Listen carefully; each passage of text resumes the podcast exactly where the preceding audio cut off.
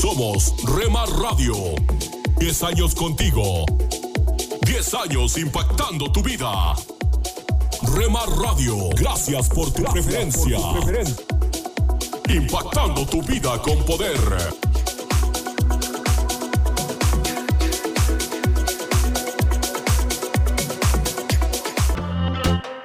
Ahora yo no me detengo, yo veo claro todo. Estás escuchando Rema Radio, guiando, transmitiendo desde Jalisco, México, siento hasta los huesos. Amo la forma en que me impactando tu vida con me poder. das de tu vida para que viva.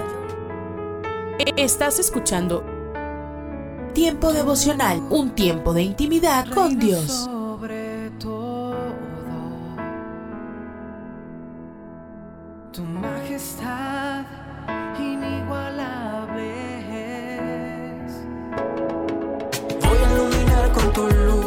Escucha y comparte. Comparte. Tiempo devocional. solo tú. En las plataformas Spotify, Google Podcast, Amazon Music y donde quiera que escuches tus podcasts. Para que linterna si estás conmigo. Aún recuerdo aquel momento en el que te Escucha, escucha, tiempo devocional de lunes a viernes a partir de las 6 a.m. través de Rema Radio. Sábados y domingos 8 a.m. por Rema Digital Radio. Gracia que ni en mil años podré merecer. Recuerdo ver en tu mirada perdón de un padre que me amaba. Casa de Oración Santa Fe te invita a sus reuniones. Miércoles 8 pm, domingos 8 am y 11 am. Estamos ubicados. Plaza Santa Fe, Boulevard República de Honduras 104, Interior 9, Hacienda Santa Fe, Tlajomulco de Zúñiga, Jalisco. Casa de Oración Santa Fe, un lugar para adorar.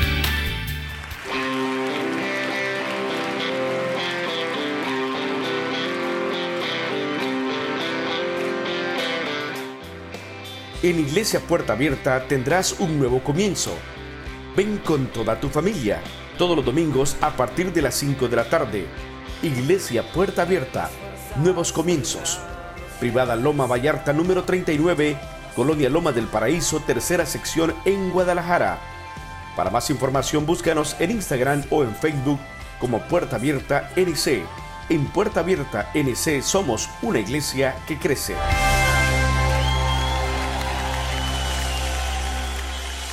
Estos son los proverbios de Salomón, hijo de David. Día 9, capítulo 9.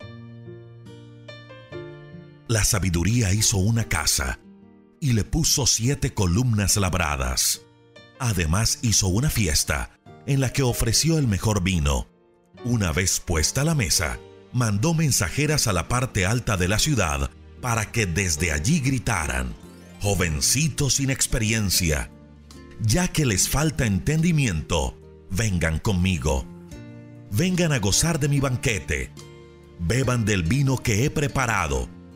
Si realmente quieren vivir, déjense de tonterías y actúen con inteligencia. Si corriges a los burlones, solo ganarás que te insulten. Si reprendes a los malvados, solo ganarás su desprecio. No reprendas a los burlones, o acabarán por odiarte. Mejor reprende a los sabios, y acabarán por amarte. Educa al sabio, y aumentará su sabiduría. Enséñale algo al justo, y aumentará su saber. Todo el que quiera ser sabio, que comience por obedecer a Dios. Conocer al Dios Santo es dar muestras de inteligencia. Yo, la sabiduría, te daré muchos años de vida. Si eres sabio, tú eres quien sale ganando. Pero si eres malcriado, sufrirás las consecuencias. La ignorancia es escandalosa, tonta y sinvergüenza. Cuando está en su casa, se sienta a la entrada misma. Cuando está en la ciudad, se sienta donde todos la vean y llama a los distraídos que pasan por el camino. Jovencitos inexpertos, faltos de entendimiento, vengan conmigo. No hay nada más sabroso que beber agua robada. No hay pan que sepa tan dulce como el que se come a escondidas. Pero estos tontos no saben que esa casa es un cementerio. No saben que sus invitados ahora están en el fondo de la tumba.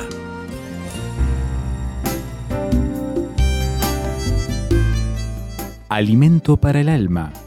Lecturas diarias de inspiración producidas por Radio Transmundial.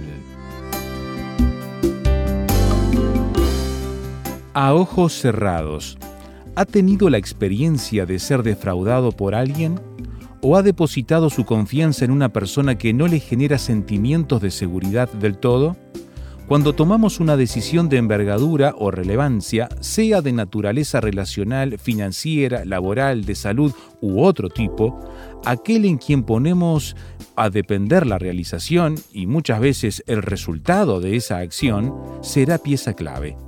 Decisiones con buenas proyecciones, pero depositadas en las manos equivocadas, han generado crisis de todos los tamaños por las pérdidas que han provocado.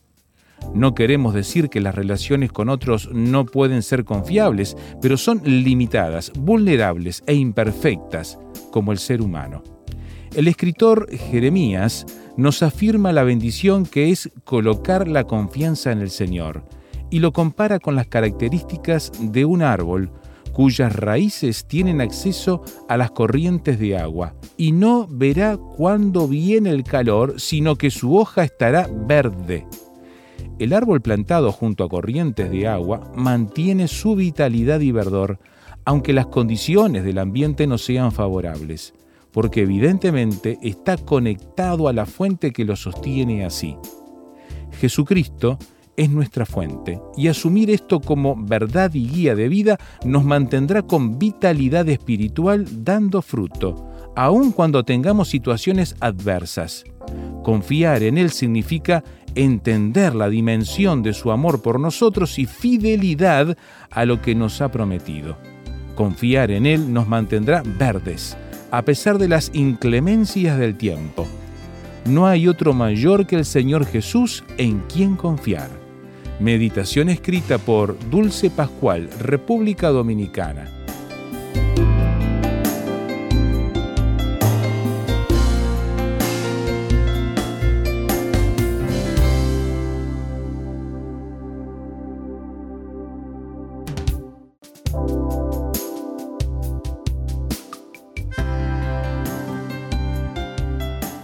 Para más información o si desea adquirir el libro Alimento para el Alma, escriba a apa.transmundial.org o llame aquí en México al 50 25 42 06. 50 25 42 06. Alimento para el Alma es una producción de Radio Transmundial.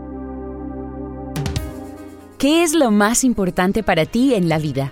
La respuesta a qué es lo más importante para ti en la vida depende de los valores que tengamos. Algunos responderán que su relación con Dios es lo más importante. Otros dirán que su familia y habrá quienes digan que son sus amigos lo más importante para ellos. Ahora, las prioridades.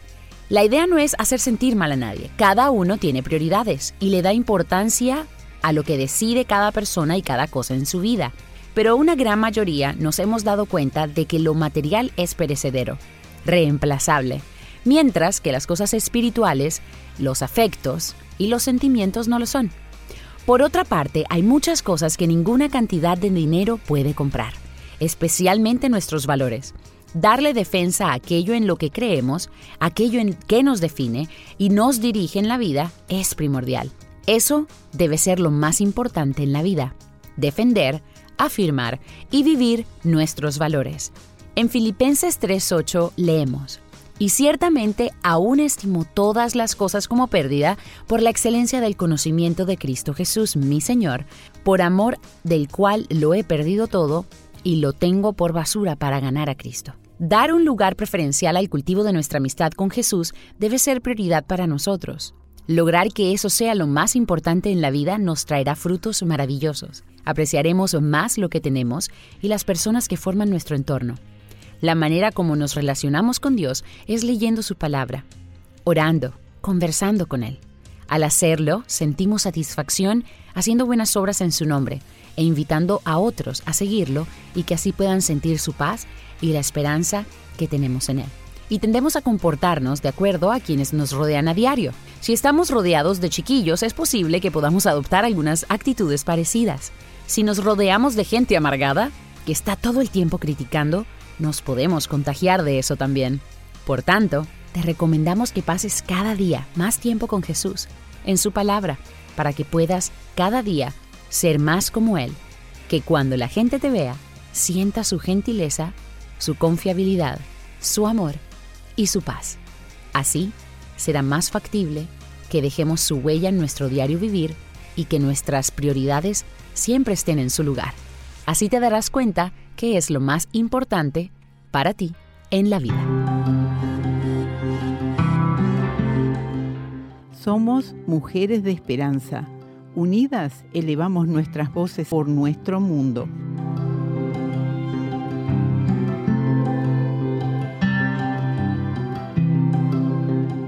Querido Señor, oramos que nuestras mujeres brasileñas tengan hambre y sed de ti. Ayúdalas a sentir esa hambre y sed de ti. Te lo pedimos en el nombre de Jesús. Amén.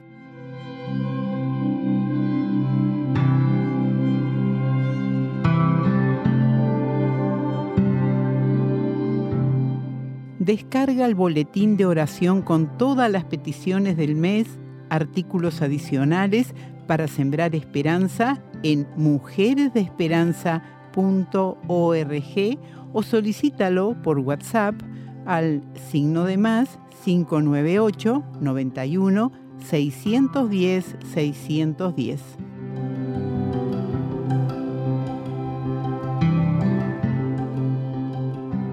Un minuto con Dios, con el doctor Rolando Aguirre.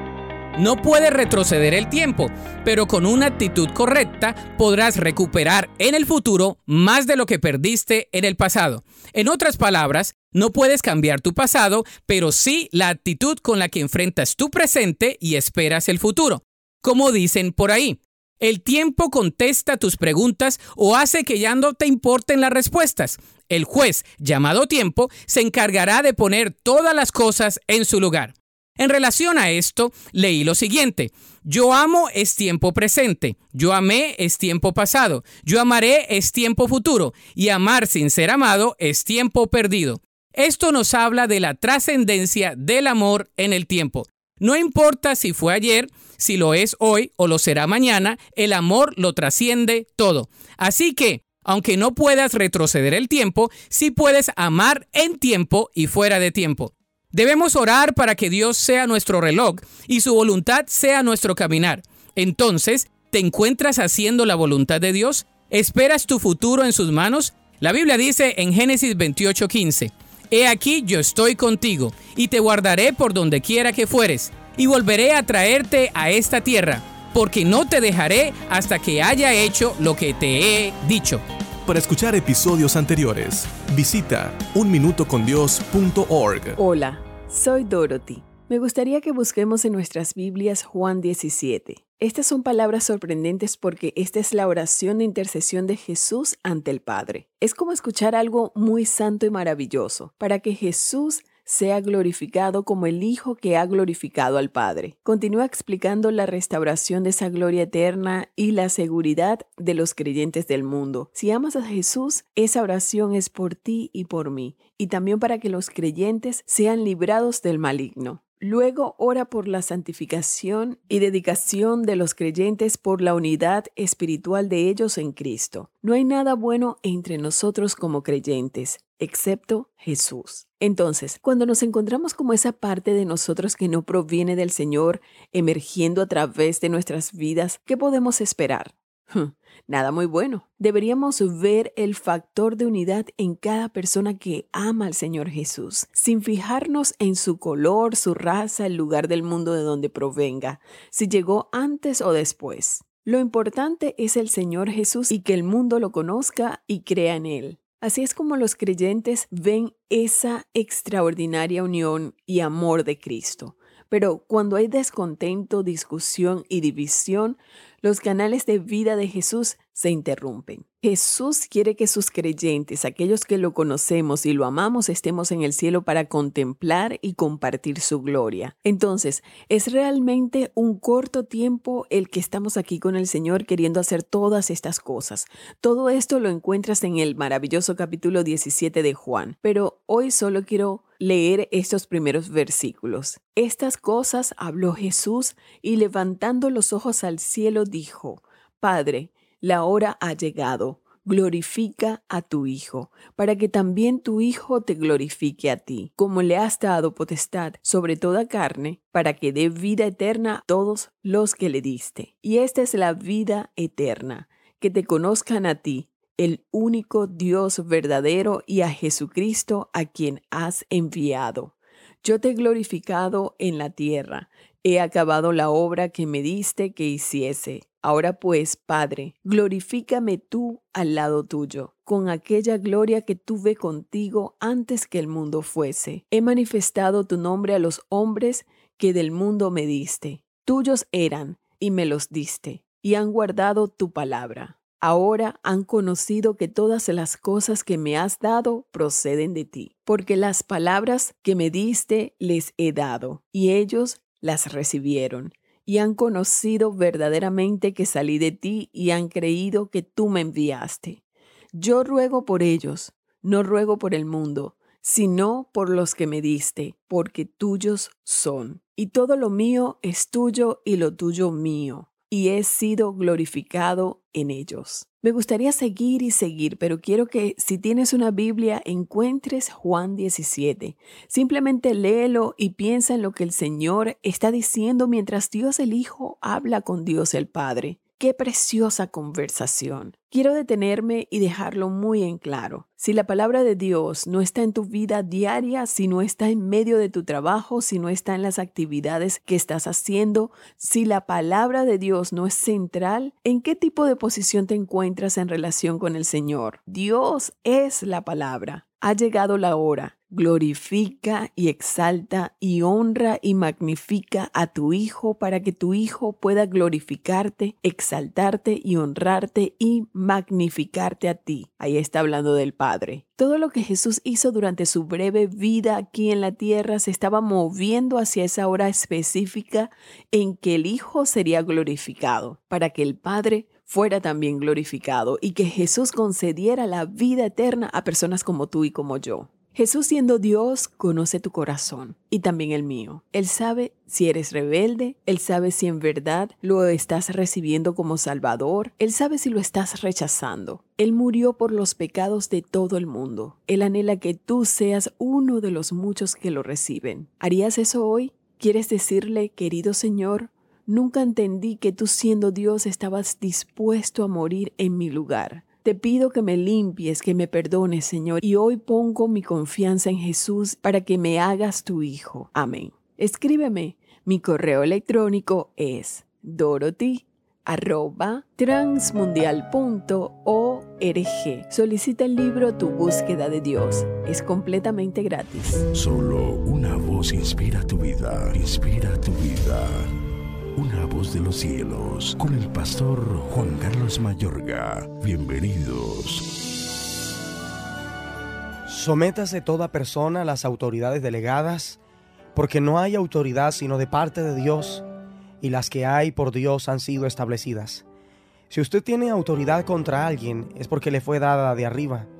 Ninguno en sí mismo tiene la más mínima autoridad, ya sea dentro del hogar, en la iglesia y en el mundo. Todo lo que podemos hacer es ejercer la autoridad dada por Dios. No se puede crear autoridad por nuestra propia cuenta. Tanto el juez como el policía ejercen autoridad y hacen cumplir la ley, pero ellos mismos no escriben la ley. Así los que están puestos en autoridad al interior de la iglesia representan simplemente las autoridades o representan simplemente la autoridad de Dios. El hecho de que alguien esté en autoridad no depende de que tenga mejores ideas y pensamientos, más bien depende de que conozca la voluntad de Dios, de manera que en la medida que tenga conocimiento de la voluntad de Dios, en esa misma medida será su autoridad delegada. Es por eso que aquellas personas que son fuertes en sí mismas, es decir, que ejercen autoridad por su propia cuenta, como le ocurrió a Pilato dentro del gobierno, a Caifás dentro del sistema eclesiástico, siempre serán personas de temer. Todo aquel que conoce la voluntad de Dios será autoridad delegada y tendrá a su cargo aquellos que desconocen la voluntad del Señor. Es por eso que todos los que están en autoridad son responsables de instruir en el conocimiento de la voluntad de Dios. Toda autoridad, querido amigo, dentro de la iglesia deberá saber cuál es la voluntad del Señor. En ese caso particular, solo entonces podrá actuar con autoridad como representante y ministro de Dios. Nadie puede ser autoridad delegada de Dios a menos que haya aprendido a obedecer la autoridad de Dios y a entender su voluntad. Un ejemplo muy claro, si un hombre representa a X compañía en la venta de un contrato comercial, antes de firmar el contrato debe consultar primero con su gerente general. Él no puede firmar independientemente el contrato. De la misma manera, quien actúa con autoridad delegada de Dios tiene que conocer primero la voluntad y el camino de Dios antes de ejercer autoridad. No puede dar a los hermanos una orden que Dios no ha dado. Quien lo haga sin ser confirmado por Dios se representará a sí mismo y no a Dios. Pues los únicos actos de autoridad que Dios aprueba son los hechos en su voluntad mas todo lo que procede del hombre y de su propia cuenta será siempre totalmente carente de autoridad.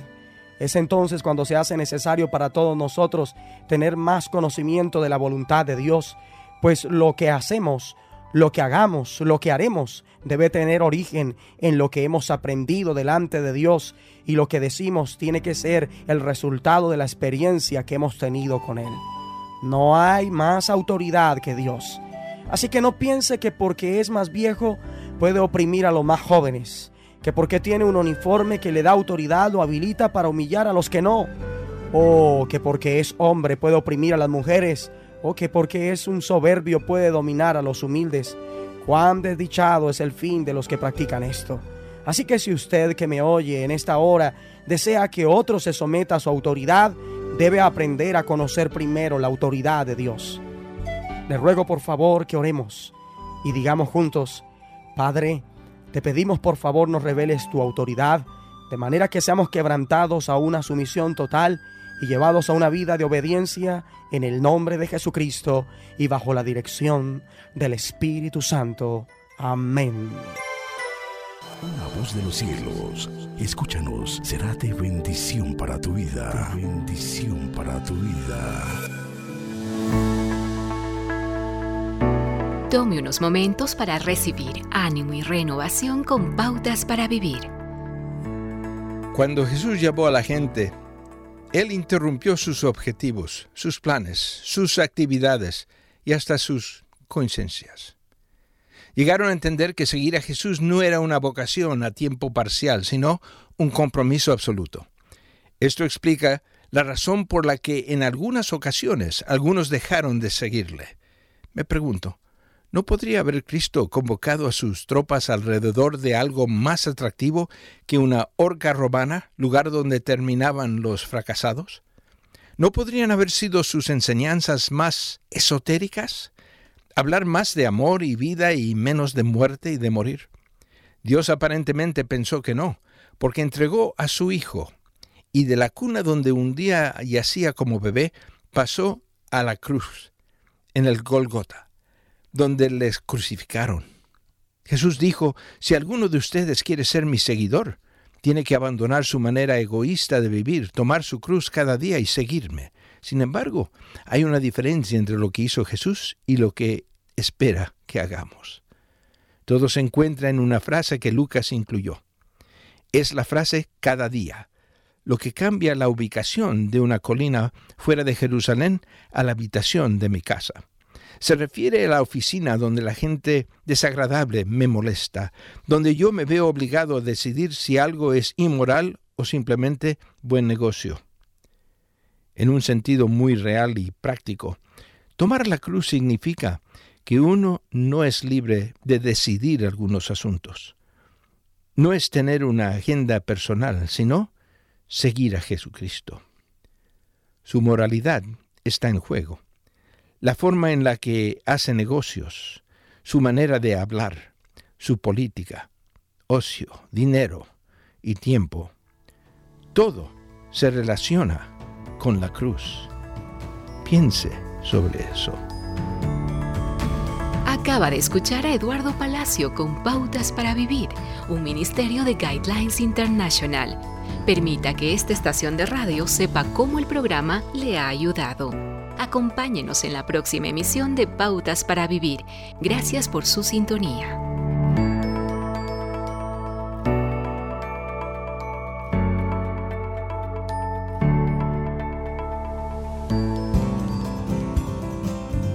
Pan Dulce para la Vida. Reflexiones con Carmen Reynoso.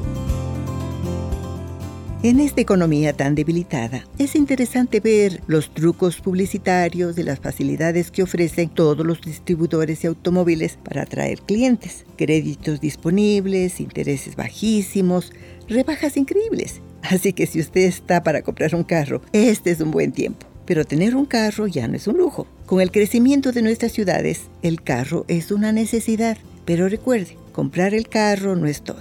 Es el comienzo. Hay que darle mantenimiento, protegerle con un seguro y llenarle de combustible. Con la vida cristiana sucede lo mismo. Aceptar al Señor y bautizarse no es todo, es solo el comienzo de la vida cristiana. Necesitamos mantenimiento, caminando en armonía con Dios, aprendiendo de la Biblia, conversando con Él, hablándole y escuchándole en la oración. El resultado es maravilloso. Sabiduría para tomar decisiones, provisión para nuestras necesidades, confianza y la compañía de Dios para enfrentar todos los problemas de la vida.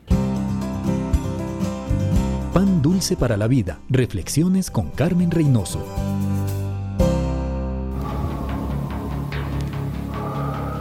En las nubes de la incertidumbre, el dolor y el desaliento, surge un rayo de esperanza en la voz internacional de la radio de Guillermo Villanueva.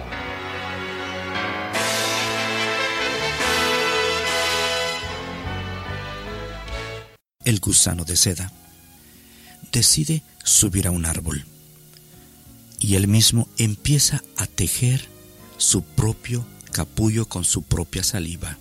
Él construye su propia habitación y dentro de este capullo él se transforma en una hermosa mariposa que va a salir de ese capullo. Mi estimado amigo, esto nos hace pensar en el milagro de la encarnación del Señor Jesús. Porque Dios fue quien creó el instrumento, o sea, a María. Por este instrumento Dios iba a entrar a la tierra.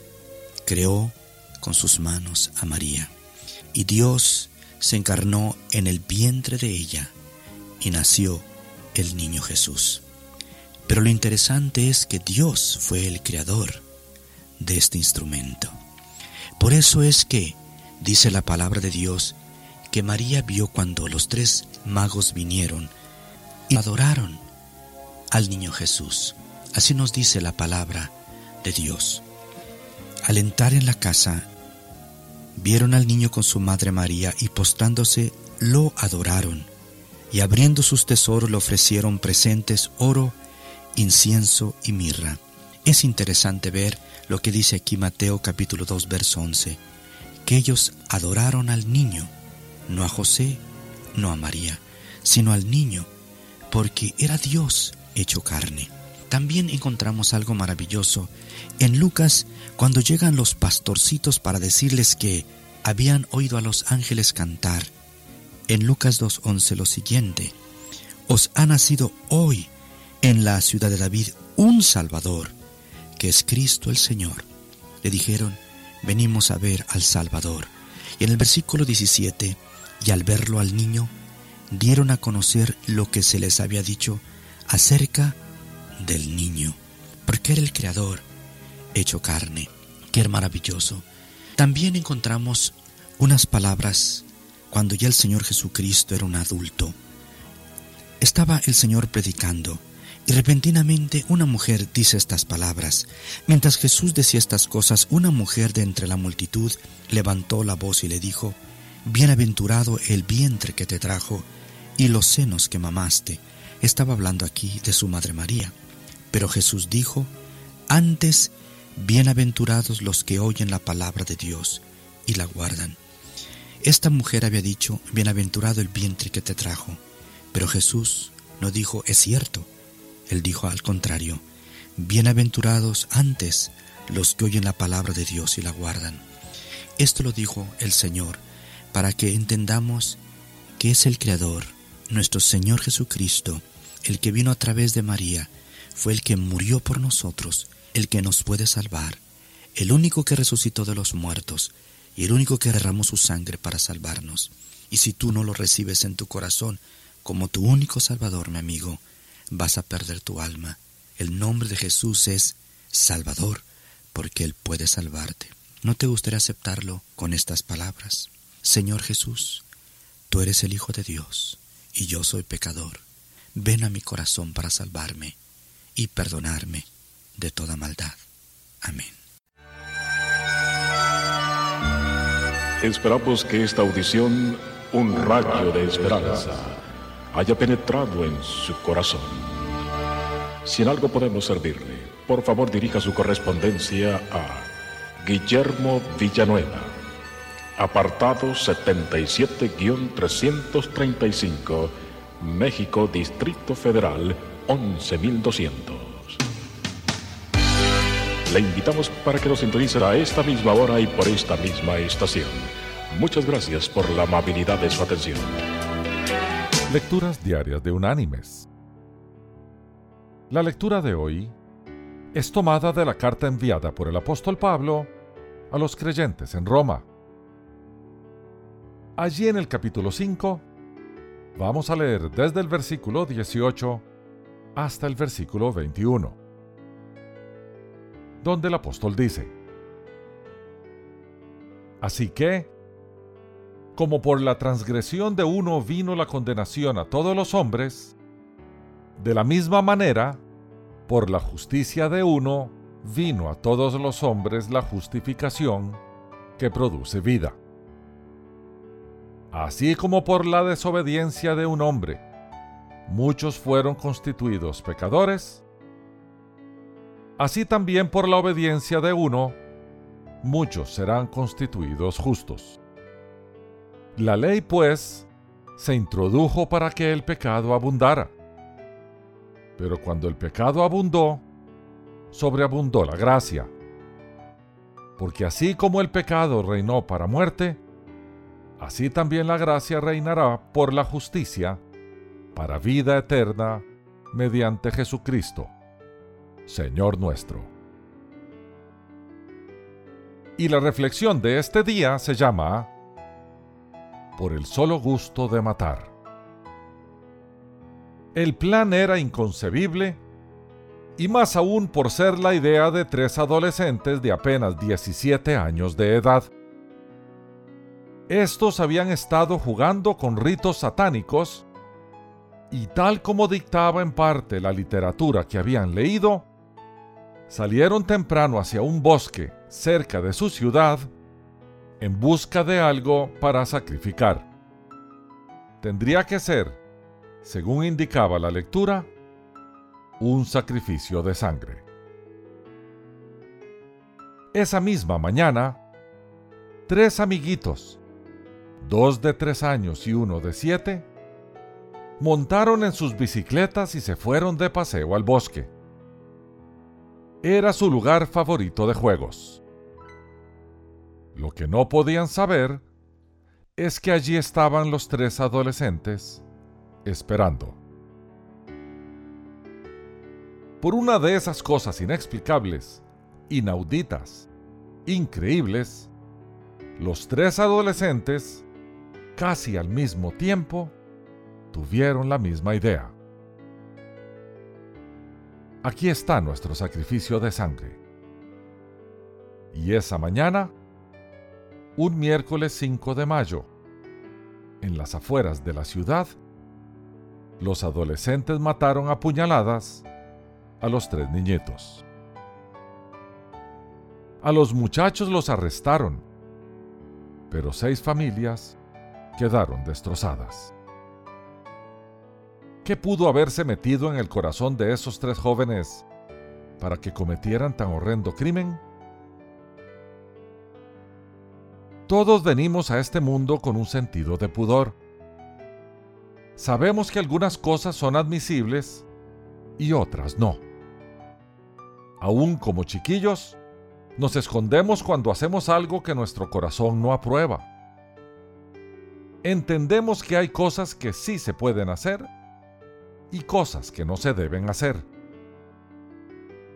¿Dónde entonces quedó ese sentido de decencia, de recato, de respeto por la vida humana, para que estos tres, todavía casi en su niñez, se permitieran abandonar toda probidad y matar por el solo gusto de matar?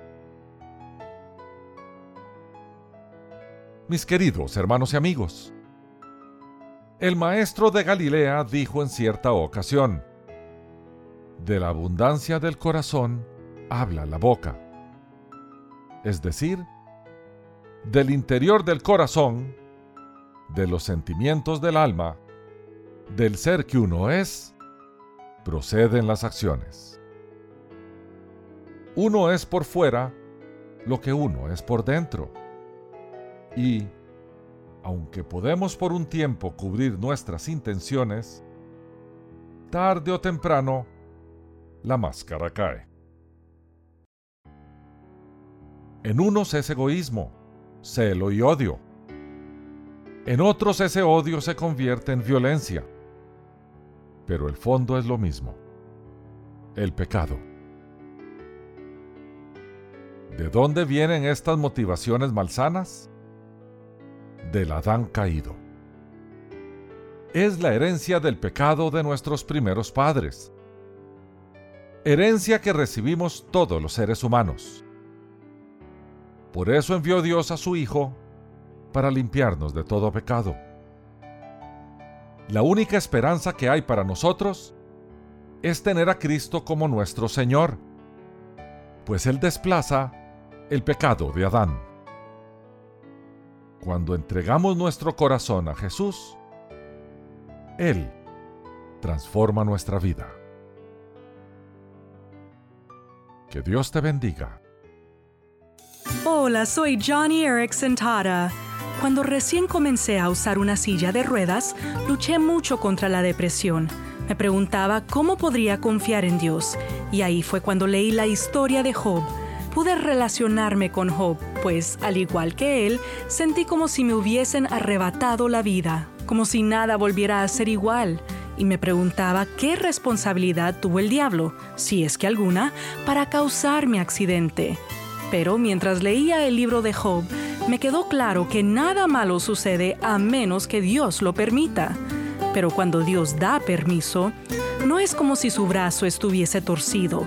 No, Dios tiene buenas razones para permitir que sucedan cosas malas, incluso mi parálisis.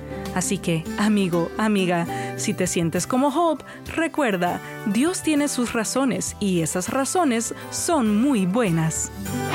Un mensaje a la conciencia.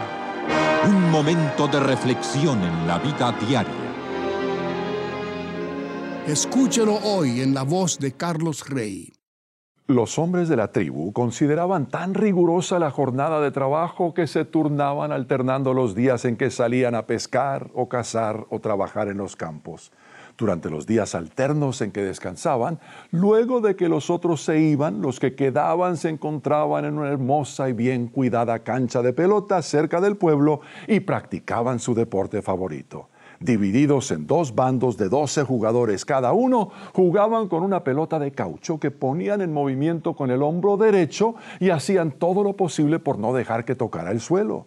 De tanto lanzarse contra el suelo para levantar la pelota, los jugadores adquirían no solo mucha destreza, sino también callos muy duros en ese hombro.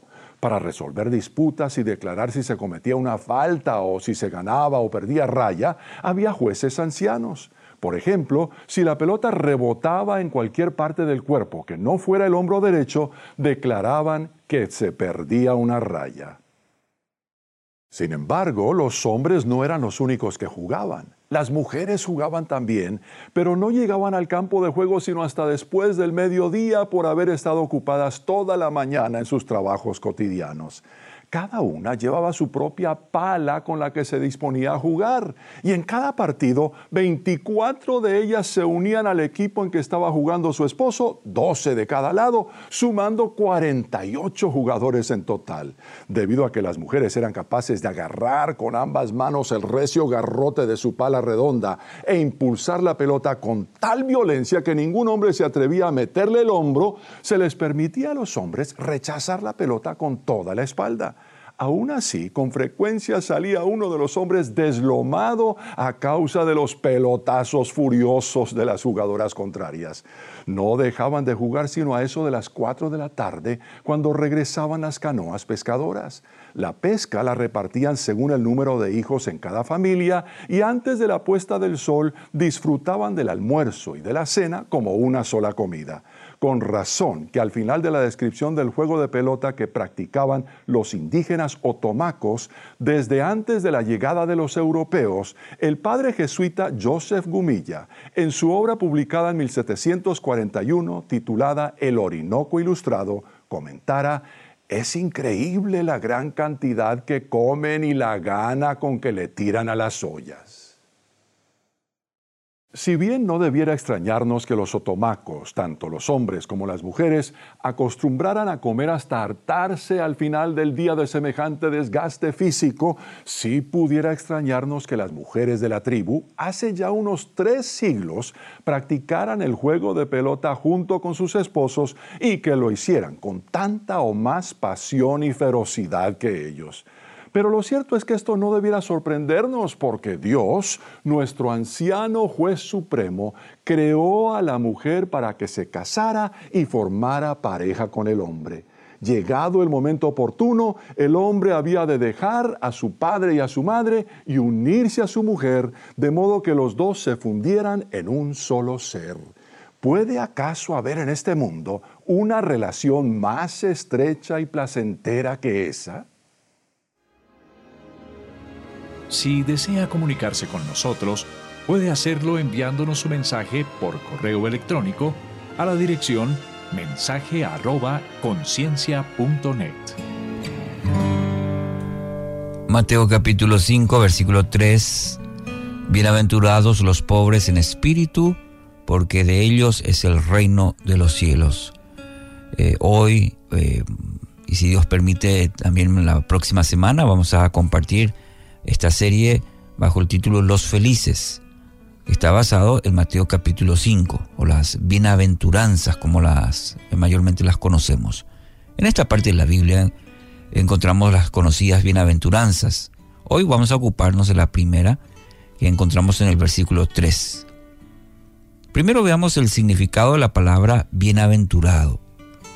Otras versiones también lo traducen como dichosos, felices, la palabra original en, griego se usa unas 50 veces en el Nuevo Testamento y se traduce el término Macarios con varios adjetivos en, nuestro idioma. Dichoso, feliz, bienaventurado, favorecido, bendito, afortunado, contento. Son todos eh, adjetivos que tienen que ver con este término. Y no se refiere necesariamente eh, este estado a una situación externa, sino a una condición del interior. Sí, porque externa eh, tiene que ocurrir algo para que nos pongamos dichosos, felices o contentos. Pero esta, la palabra en la Biblia encontramos que es algo más interno.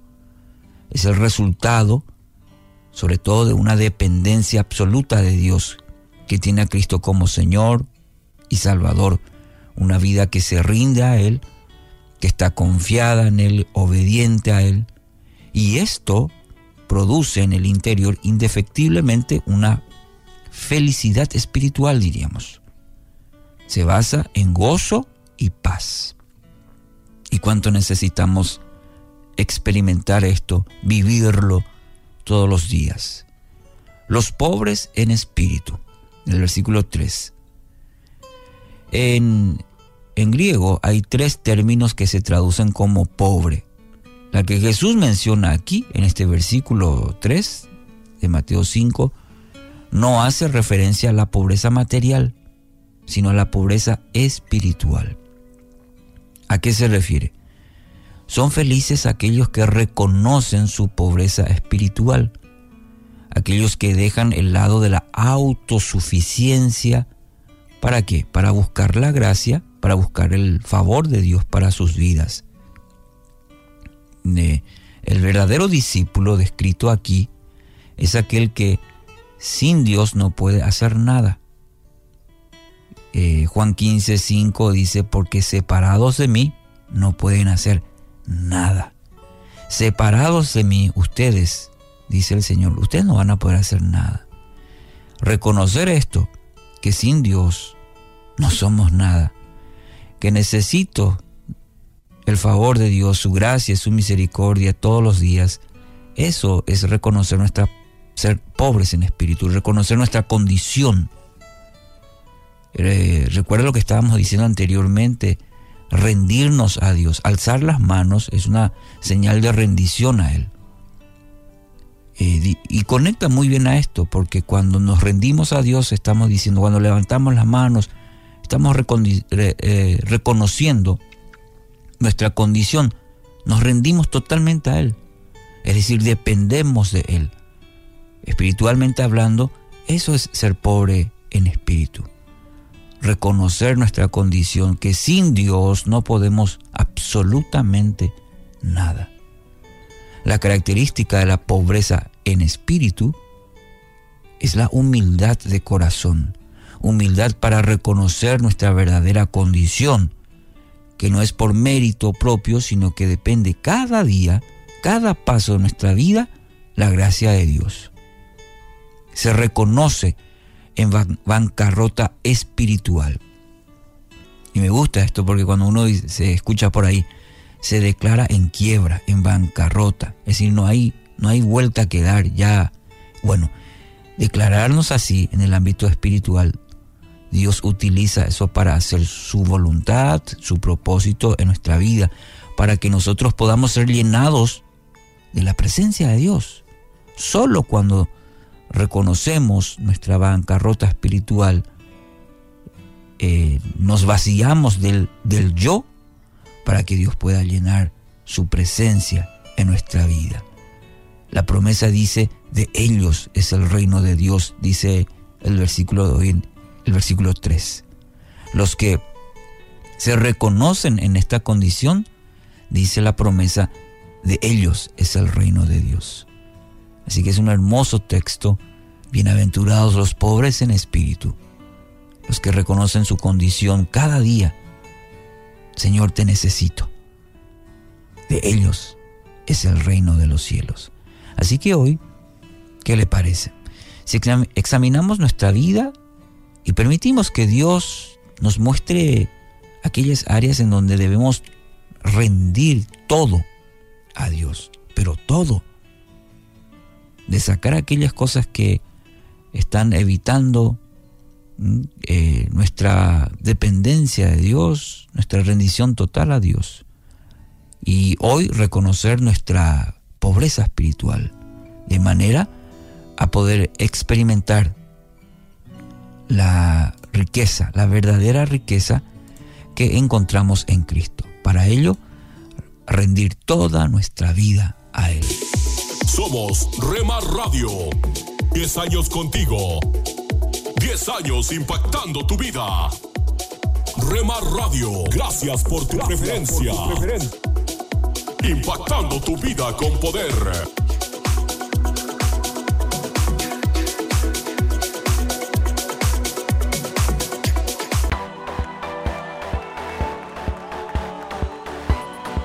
Estás escuchando Rema Radio. Mis pecados perdonó Jesús. Transmitiendo desde Jalisco, México. Su amor habló por mí en la cruz. Impactando tu vida con poder. Libertad, Jesús, Jesús,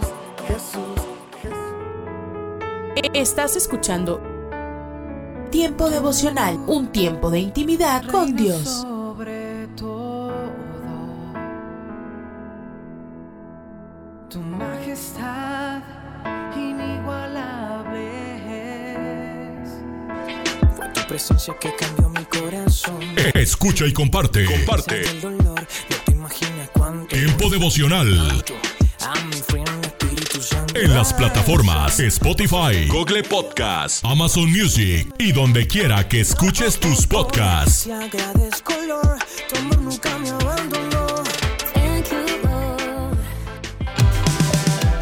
En cada amanecer te Escucha. Escucha Tiempo devocional de lunes a viernes a partir de las 6 a.m.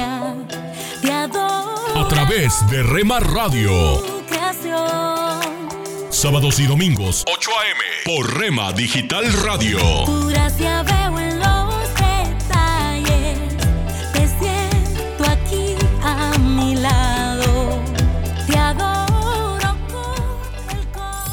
Casa de Oración Santa Fe te invita a sus reuniones. Miércoles 8 pm, domingos 8 am y 11 am.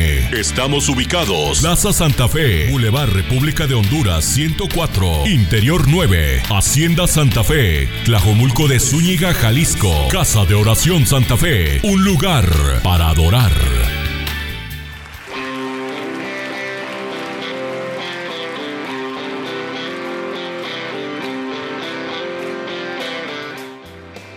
En Iglesia Puerta Abierta tendrás un nuevo comienzo. Ven con toda tu familia, todos los domingos a partir de las 5 de la tarde. Iglesia Puerta Abierta, nuevos comienzos. Privada Loma Vallarta número 39, Colonia Loma del Paraíso, tercera sección en Guadalajara. Para más información búscanos en Instagram o en Facebook como Puerta Abierta NC. En Puerta Abierta NC somos una iglesia que crece.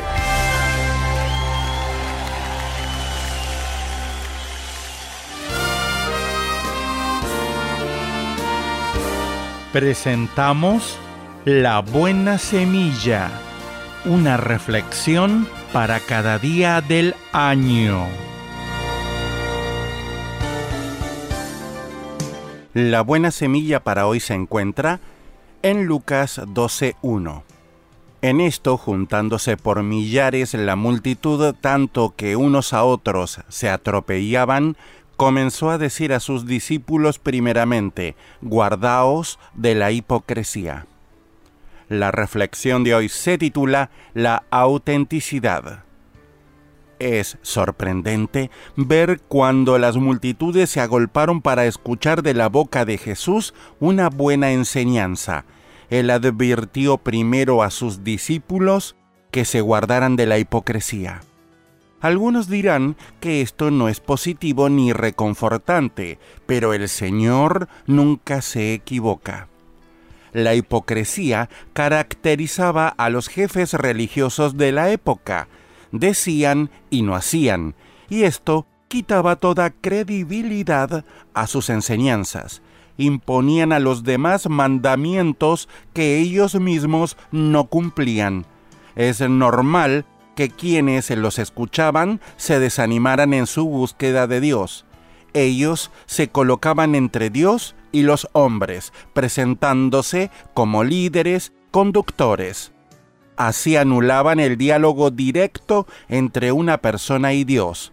Sin embargo, este diálogo es el único medio para acercarnos a Jesús mediante la confesión de nuestros pecados y la fe en Él. Esos jefes religiosos cerraban así el reino de Dios ante los hombres, un reino en el cual ellos mismos no entraban.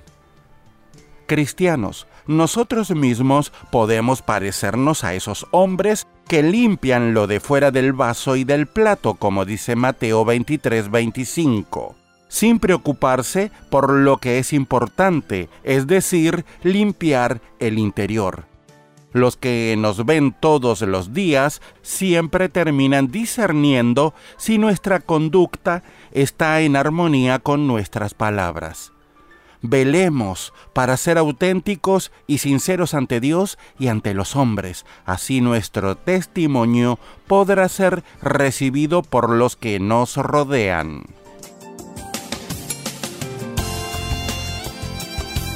Para escuchar este y otros programas, le invitamos que visite nuestra página web en labuenasemilla.com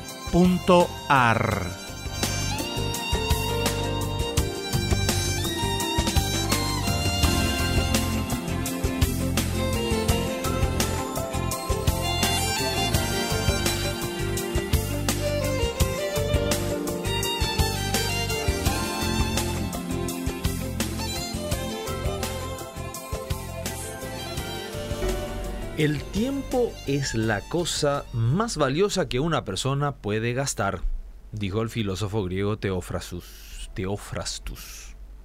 El tiempo pasa y nunca vuelve atrás. Vivimos en constante cambio, en constante evolución, sumidos en rutinas estresantes, viendo cómo el tiempo se nos escapa de las manos sin que seamos plenamente conscientes de ello. El tiempo es algo con que todos tenemos que ver se nos da el tiempo sin que nosotros lo busquemos. Pero a nosotros nos toca escoger cómo usamos nuestro tiempo. Y algún día tendremos que dar cuentas a Dios de cómo lo gastamos. Medimos el tiempo en segundos, minutos, horas, días, meses, años o la duración de una vida. Enfoquemos. ¿Vemos el tiempo como un regalo de Dios o solo lo tomamos por sentado? ¿Usamos el tiempo en forma egoísta o para la gloria de Dios? Es bueno recordar que tenemos solo una vida. Tenemos un tiempo designado y no sabemos cuánto durará. ¿Qué estamos haciendo con el regalo del tiempo que Dios nos ha dado? Muchas veces queremos más tiempo libre, tiempo para hacer lo que queremos sin rendir cuentas a nadie. Pero la vida es corta de hecho, el tiempo es corto. Y no podemos ignorar que el tiempo está en manos de Dios. Cuando Dios declare que el tiempo ya no será más, entonces hasta aquí llegamos. Somos incapaces de impedirlo. Y debemos estar preparados para presentarnos delante de Dios en cualquier momento. Cuando Él diga que llegó el último minuto de nuestras vidas, ya no habrá tiempo para arreglar las cosas. Si Dios hoy nos dijera, tienes una hora más de vida, ¿cuál sería nuestra reacción? ¿Estamos listos? ¿Estamos preparados? Déjame enfocarlo de la siguiente manera. La mejor manera de gastar tu tiempo es invirtiendo en la eternidad. Esto es la palabra para ti hoy. Y la palabra para ti hoy es bendiciones generacionales, escrita por Bob Gass. En Hechos 2.39 leemos, esta promesa es para ustedes y para sus hijos. Cada familia tiene fortalezas únicas y distintas puedes dejarles una herencia a tus hijos pasándoles los valores, las perspectivas y el amor que han permitido que tu familia llegue a donde está hoy día. Entender tu historia personal puede inspirar en ellos un deseo de perpetuar la grandeza. Necesitas contarles cómo hiciste para cruzar tu río Jordán y entrar en tu tierra prometida Tienes que pasarles las bendiciones generacionales que han ayudado a tu familia por años. Es esencial que resaltes los dones de cada miembro de la familia. Hay algo en cada persona que hace que él o ella sobresalga de los demás. Es importante que los notes. Todos tenemos talentos especiales y todos queremos escuchar sobre lo que hacemos bien. Necesitamos hacer eso, reconocer y verbalizar la naturaleza única de cada miembro de nuestra familia. Tenemos que enfatizar que aunque tal vez seamos parte de una gran familia, la herencia no nos restringe. Tenemos la libertad y la capacidad para desarrollar nuestros propios dones. Inspira a tu familia para que se sienta orgullosa de sus orígenes, de dónde están y de a dónde pueden llegar. Nuestro pasado nos une, pero es cuando cada miembro utiliza sus dones únicos y lleva a cabo su rol particular que una familia se fortalece y vive su futuro en las promesas de Dios. Esta promesa es para ustedes y para sus hijos, no lo olvides, no seas el último eslabón en la cadena, no permitas que termine contigo. Toma las bendiciones que Dios ha depositado en ti y pásalas a tus hijos y también a tus nietos.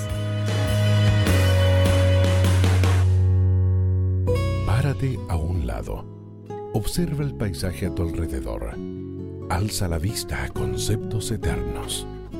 Recuerda que lo esencial es lo invisible a los ojos. Haz una pausa en tu vida con Pablo Martini. Si perdiste la pasión por la obra del Señor es porque perdiste la pasión por el Señor de la obra. No queda otra. Si el amor por Dios, como era al comienzo, se diluyó, entonces lo que haga a partir de ahora será solamente trabajo, esfuerzo, nada más. No tendrá rédito eterno, sacrificio inútil, tan inútil como un instrumento desafinado o un címbalo que retiñe a los oídos. Pronto te aburrirás y te cansarás porque sentirás que estás trabajando para los hombres. Y los hombres lamentablemente no valoran a veces el esfuerzo de uno. Muchas veces sucede esto. Entonces comenzarás a culpar a los otros por una falencia que es solamente tuya. Así, pasamos etapas estériles en nuestro ministerio desanimados y desanimando a otros intentando justificar mi descenso en la efectividad y dejando detrás un rastro de mediocridad. Algunos cristianos que conformaban la iglesia en Éfeso padecían de este mal. Ellos habían abandonado su principal objeto de amor, tenían trabajo arduo, paciencia, no soportaban a los hipócritas, igual que tú, igual que yo, pero habían caído en la tibieza y Dios rechaza mis obras cuando son hechas con una motivación equivocada. Mira, trabajo sin pasión, aún la misma disposición al martirio, llegando a entregar mi cuerpo para ser quemado, dice Pablo en 1 Corintios 13 que nada es. Entonces nada soy. Ando por ahí manteniendo mi fachada de buen obrero cuando en realidad no lo soy. Ningún patrón dirá que uno de sus obreros es bueno si éste trabaja descoordinado de sus órdenes. No sirve, no rinde, trabaja para él, mas no para la empresa. Decimos que servimos al Señor. Pregunto, ¿a qué Señor? ¿A Dios o a nosotros mismos? ¿Sabías que nosotros mismos nos autoengañamos? Cuidado, es peligroso. Es estéril, tan estéril como aquella pesca en el mar de Galilea toda la noche y nada. ¿No será hora de volver a echar las redes en su palabra y por amor? Usted puede conseguir estas mismas reflexiones como texto de lectura para cada día del año adquiriendo el libro devocional Una pausa en tu vida. Descarga ya nuestra aplicación Una pausa en tu vida y llévanos siempre en tu dispositivo móvil. Gracias por escucharnos. ¿De qué maneras puede haberse nublado tu visión de Jesús? ¿Cómo puedes volver a mirarlo con una visión clara? El pensamiento de hoy está escrito por Kenneth Peterson. Kenneth escribe. A los cuatro meses de edad, Leo nunca había visto a sus padres. Había nacido con una extraña enfermedad que le nublaba la vista. Entonces los médicos se le colocaron unos lentes especiales. El padre de Leo publicó el vídeo de cómo la mamá le ponía los anteojos nuevos sobre los ojos por primera vez se puede ver cómo los ojos del pequeño se enfocan lentamente. Cuando por fin ve a su mamá, se le dibuja una amplia sonrisa en el rostro. No tiene precio. Juan informa sobre una conversación que tuvo Jesús con sus discípulos. Felipe le dijo, Señor, muéstranos al Padre. Aún después de todo ese tiempo juntos, los discípulos de Jesús no podían reconocer al que estaba frente a ellos. Él respondió, ¿No crees que yo soy en el Padre y el Padre en mí? Esta es la secta de las siete afirmaciones Yo soy de Jesús. Nos está diciendo que miremos a través de estos anteojos de Yo soy y veamos quién es en verdad el mismísimo Dios. Nos parecemos mucho a sus discípulos. Durante tiempos difíciles nos cuesta entender y desarrollamos una visión borrosa. No logramos enfocarnos en lo que Dios ha hecho y puede hacer. Tal vez necesitemos ponernos nuestros lentes dados por Él para poder ver con claridad quién es Jesús. Oremos. Jesús, ayúdame a poner mis ojos en ti y muéstrame tu camino. En tu santo nombre. Amén. El pensamiento de hoy fue traído a ustedes de parte de Ministerios Nuestro Pan Diario Solo un minuto. Muchos creyentes consideran que compartir la fe con otros es un esfuerzo aterrador. El ejemplo de un testigo fiel puede ser alentador y motivador. En la Biblia leemos acerca de Felipe quien llevó las buenas nuevas de Jesucristo a Samaria, donde la multitud escuchó con atención y muchos fueron bautizados. No obstante, cuando las instrucciones de Dios redirigieron a Felipe que fuera a hablar con un hombre en particular en un camino desértico, obedeció con agrado. El testimonio de Felipe surgía de una vida transformada por Cristo y lo mismo debería suceder con nosotros. Entendió que la palabra de Dios tiene poder para salvar. No es nuestra elocuencia la que salva a los demás, sino la capacidad sobrenatural de Dios para abrir un corazón al mensaje. Para más información, visite encontacto.org. ¿Te imaginas? Una reflexión del pastor y comunicador José Pablo Sánchez con Esperanza Suárez.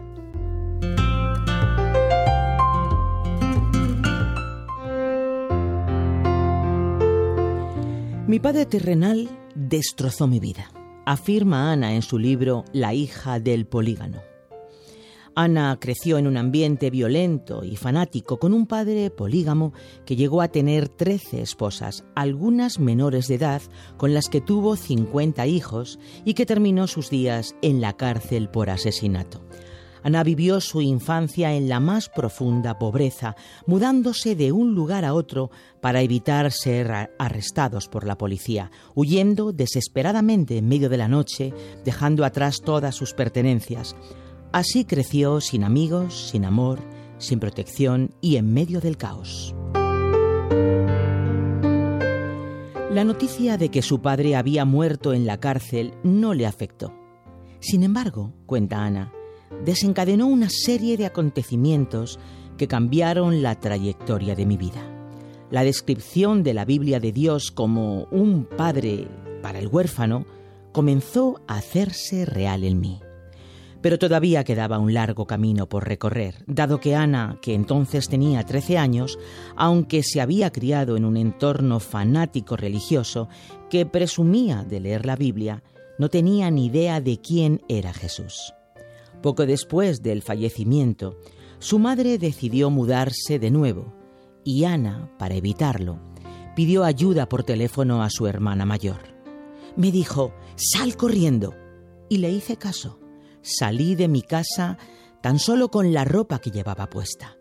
Había caminado cinco kilómetros cuando mi hermana me encontró y me escondió en un hotel durante tres días hasta que mi madre dejó de buscarme y se fue. Ana comenzó a vivir con la familia de su hermana. La matricularon en una escuela cristiana porque era la mejor del barrio, aunque ellos no creían en Dios. Allí Ana encontró amigos por primera vez en su vida. Me acogieron en su grupo, me mostraron amor y me aceptaron de un modo muy diferente a cualquier cosa que yo hubiera experimentado antes, cuenta Ana. De mis amigos en la escuela y de su iglesia aprendí acerca de las buenas noticias del amor de Dios por mí. Poco después, en un campamento, Ana decidió pedir ayuda a Jesús y aceptarle como Señor de su vida. Esa noche, cuenta Ana, Dios tomó en sus manos el corazón roto de una niña de 13 años y desde entonces ha ido restaurando paulatinamente la totalidad de mi vida caótica y destrozada. La fe en Jesús fue el medio que Dios usó para sanar las heridas, el abuso y el temor que Ana sufrió a lo largo de toda su infancia. La fe le ayudó a superar el miedo intenso, la tragedia y los múltiples asesinatos que vivió. De pequeña me conocían como la hija del polígamo, afirma Ana, pero cuando llegué a conocer y experimentar a Dios como mi Padre, Él rompió todo vínculo de maldad con mi Padre terrenal y me dio una nueva identidad como hija de Dios. Así encontré la verdadera libertad.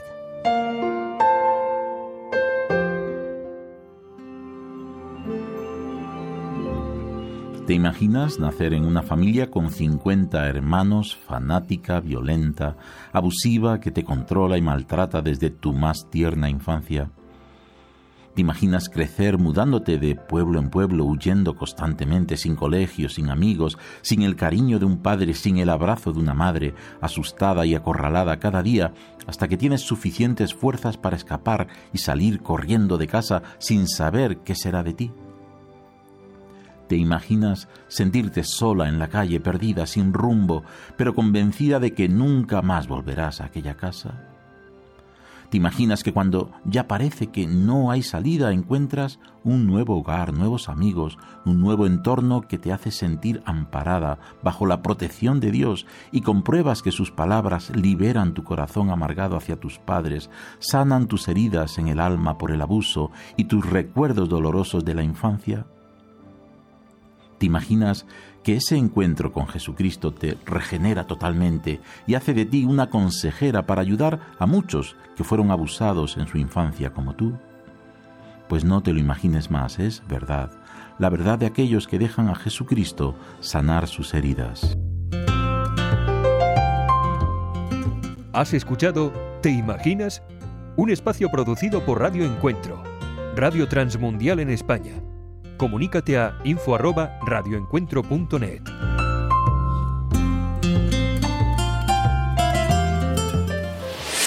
Hola lectores de la Biblia, bienvenidos a la sinopsis de la Biblia.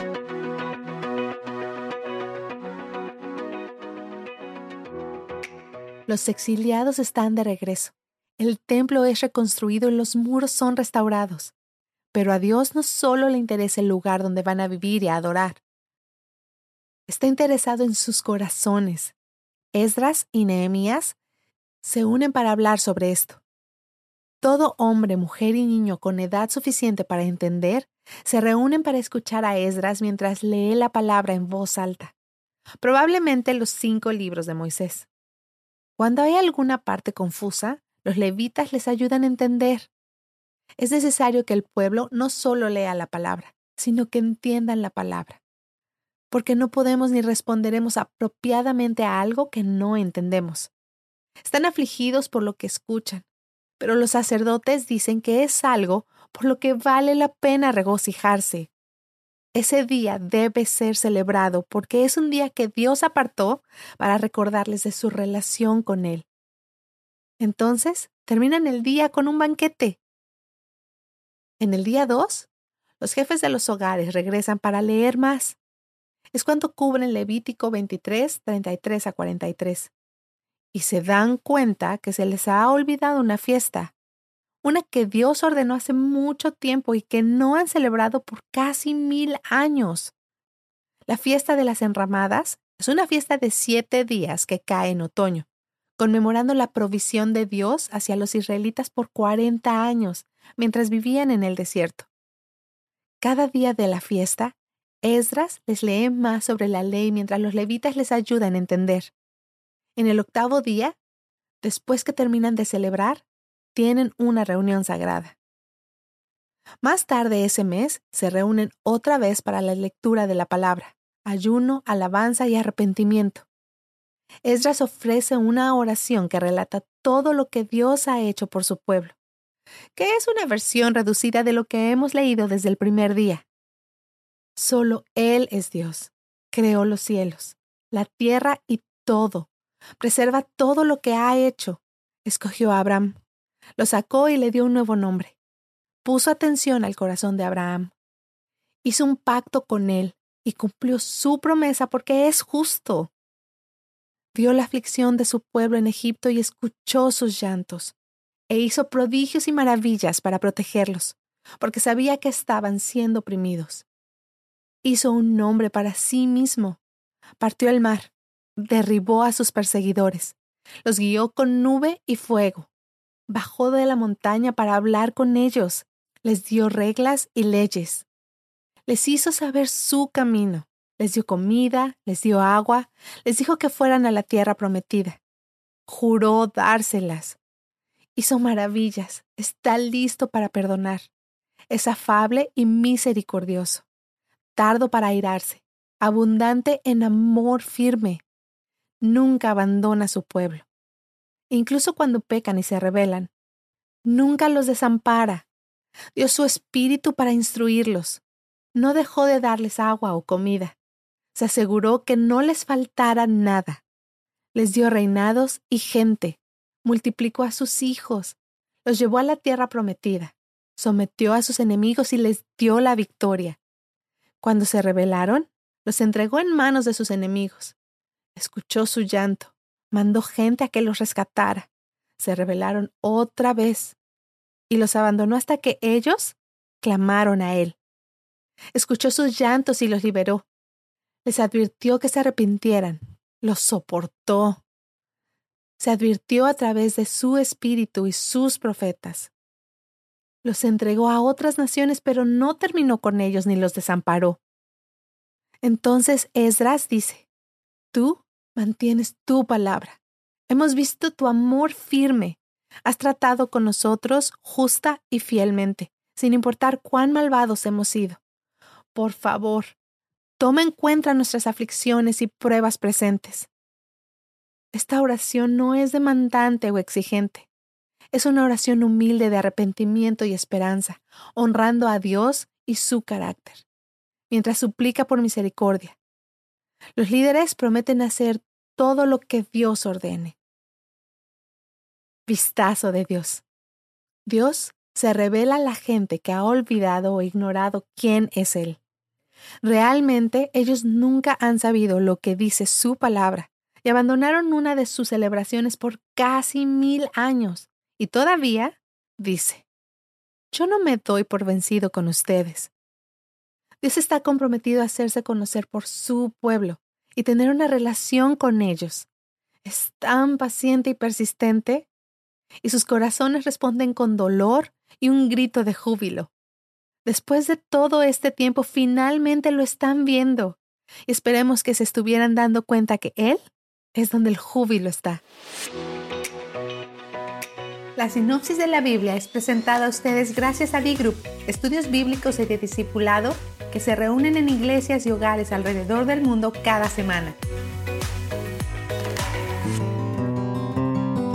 Manejé un automóvil lleno de miembros de nuestro equipo de alcance para ver un cañón escénico a un par de horas de donde estábamos hospedados. Alguien olvidó decirme que la camioneta que me habían prestado tenía malo el medidor de gasolina. Indicaba tres cuartos de tanque, pero no era cierto. Estaba oscureciendo y decidí tomar un atajo a través de la reserva para volver al sitio de hospedaje.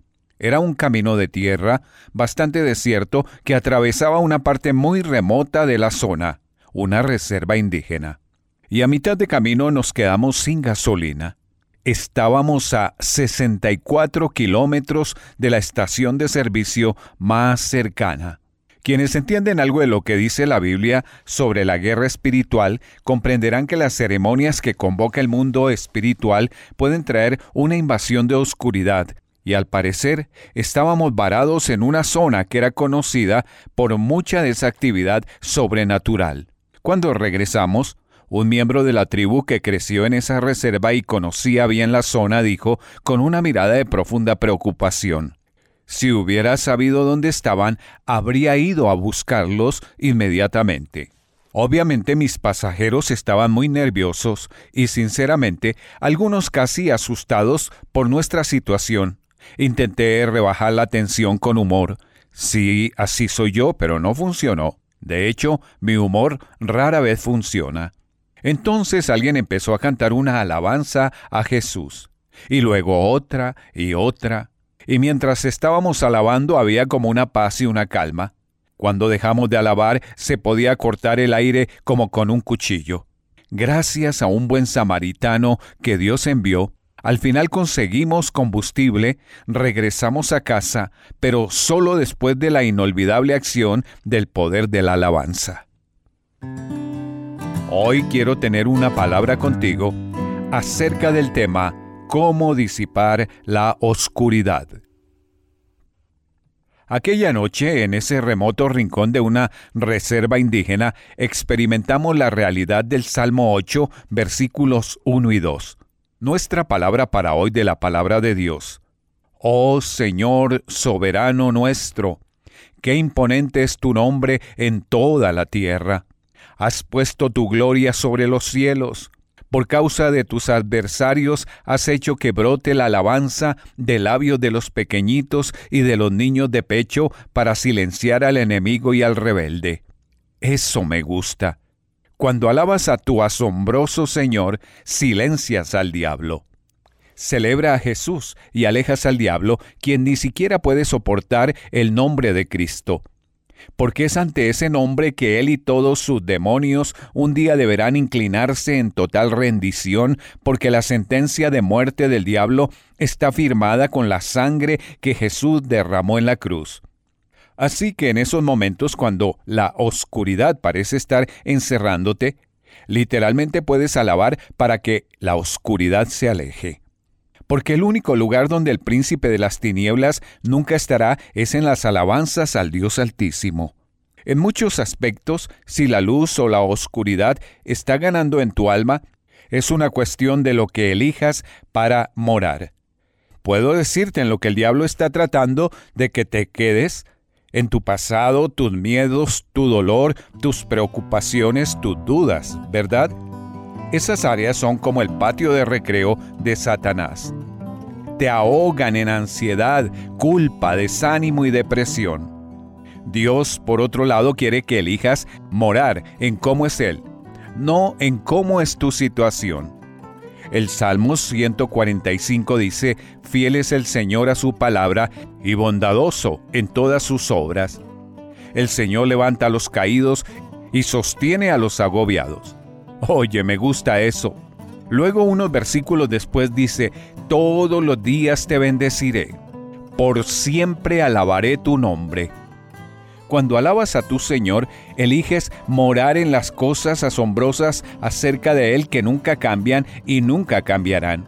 Incluso en medio de este momento oscuro, estás celebrando las cosas buenas que Él ha hecho en tu vida en lugar de frustrarte por tus luchas. Es celebrar a Jesús si lo sientes o no.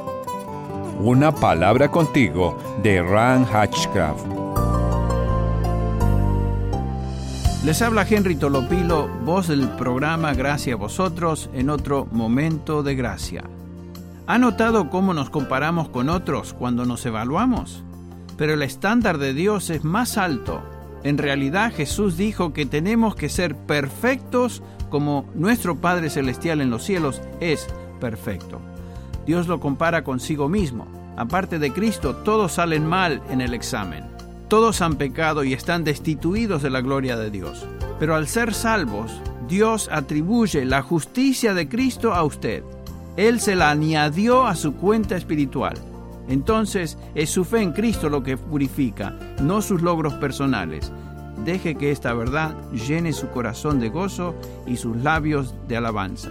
Les habló Henry Tolopilo, esperando que sus vidas estén siendo un momento de gracia. Aliento de Dios para mi familia.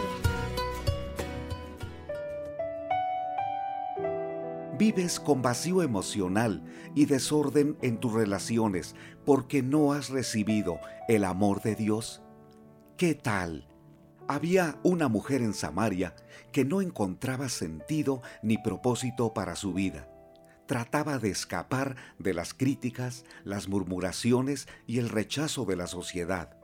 Los que la humillaban tan solo con la mirada podían justificar que aquella dama iba de una relación a otra, con inestabilidad, sin compromiso y lejos de ayudarla, de darle un consejo o comprenderla, la evitaban.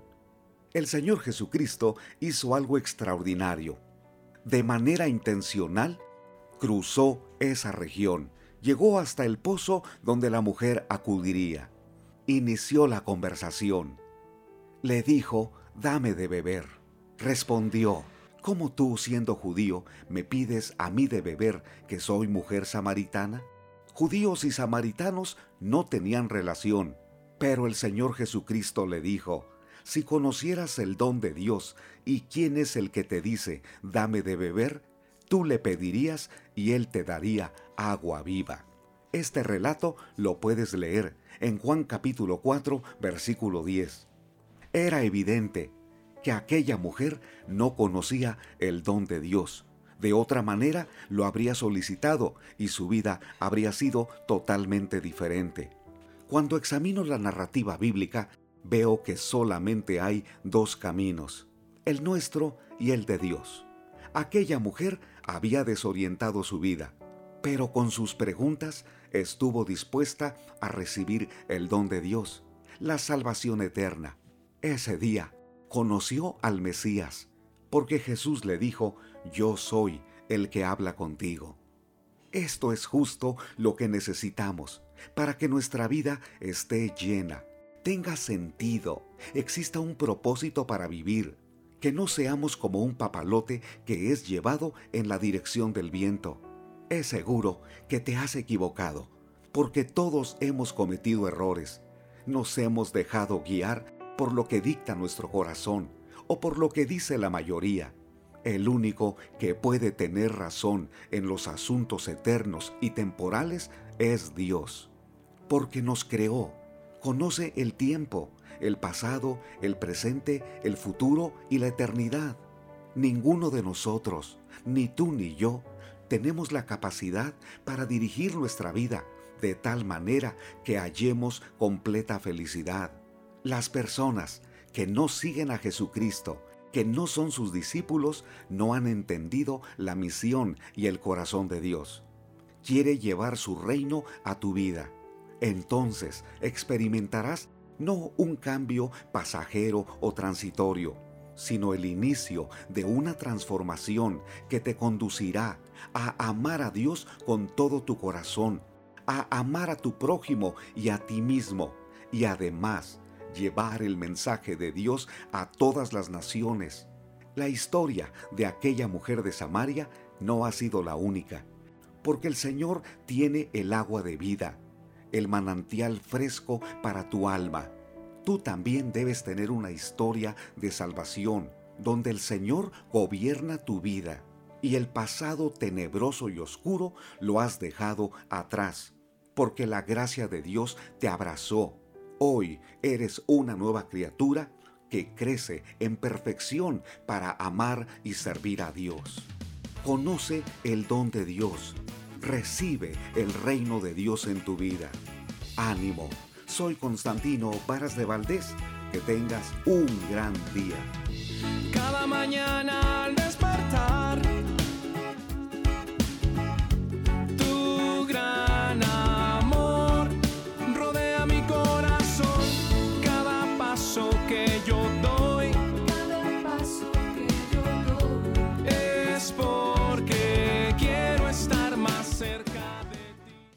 El alimento que tu alma necesita. La dosis diaria. Con William Arana. Hola, ¿cómo estás? Yo hoy quiero que tú y yo oremos. Yo quiero que juntos hagamos una oración y creamos que Dios va a hacer grandes cosas en nuestra vida. Hoy la dosis es una dosis de oración. Hoy la dosis es una dosis donde tú y yo vamos a pedirle a nuestro Padre Eterno que nos ayude, vamos a colocar nuestros planes delante de Él. Así que yo te invito a que si puedes cerrar tus ojos y tener este tiempo y repetir conmigo esta oración, la hagamos y por qué no la compartas con alguien también que necesita esta oración hoy. Cierra tus ojos y dile Señor Jesús, vengo delante de ti sabiendo que me escuchas. Vengo a darte las gracias por tu infinito amor. Te doy gracias por tu maravillosa bondad que tienes hacia mí, porque me cubres, me proteges y me levantas aún en los momentos en que me siento que no puedo más. Señor, gracias porque tu palabra me enseña que debo poner mis planes delante de ti. Sí, yo confío, Señor, en ti y sigo caminando por este camino.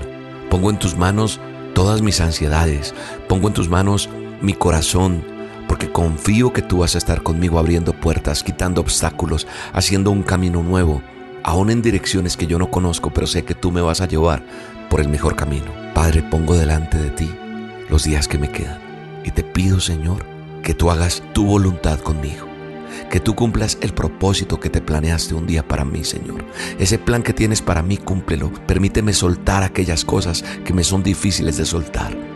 Permíteme ser agradable delante de ti. Así que pongo en tus manos todo lo que viene. Gracias por las cosas buenas.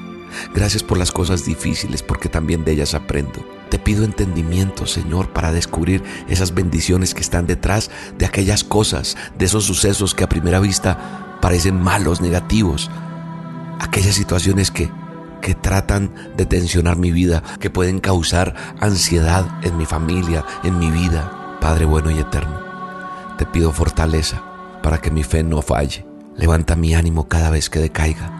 A veces paso por momentos difíciles, pero sé que con el valor que tú me das podré enfrentar al enemigo, al adversario, cualquier cosa que se manifieste. Voy a levantarme delante de ti. Voy a buscar tu rostro cada mañana para que me des la valentía para luchar sabiendo que tú, Señor, eres mi guerrero, eres mi escudo. Tú eres quien marchas frente a mí con esa espada resplandeciente, destruyendo con poder toda opresión, toda oposición, toda enfermedad. Y Señor, yo creo en las bendiciones que tienes para mí. Hoy abro mi corazón sinceramente ante ti. Tú eres mi refugio. Dame entendimiento, dame sabiduría, dame inteligencia, dame paciencia y humildad y la entereza para reconocer mis pecados y errores, para poner por obra tu palabra, para creer en cada una de tus promesas y vivirlas y también enseñar a los que me rodean con mi vida, con el ejemplo, con mi testimonio, con mi sonrisa, con mi testimonio de lo que tú haces en mí. Gracias Señor.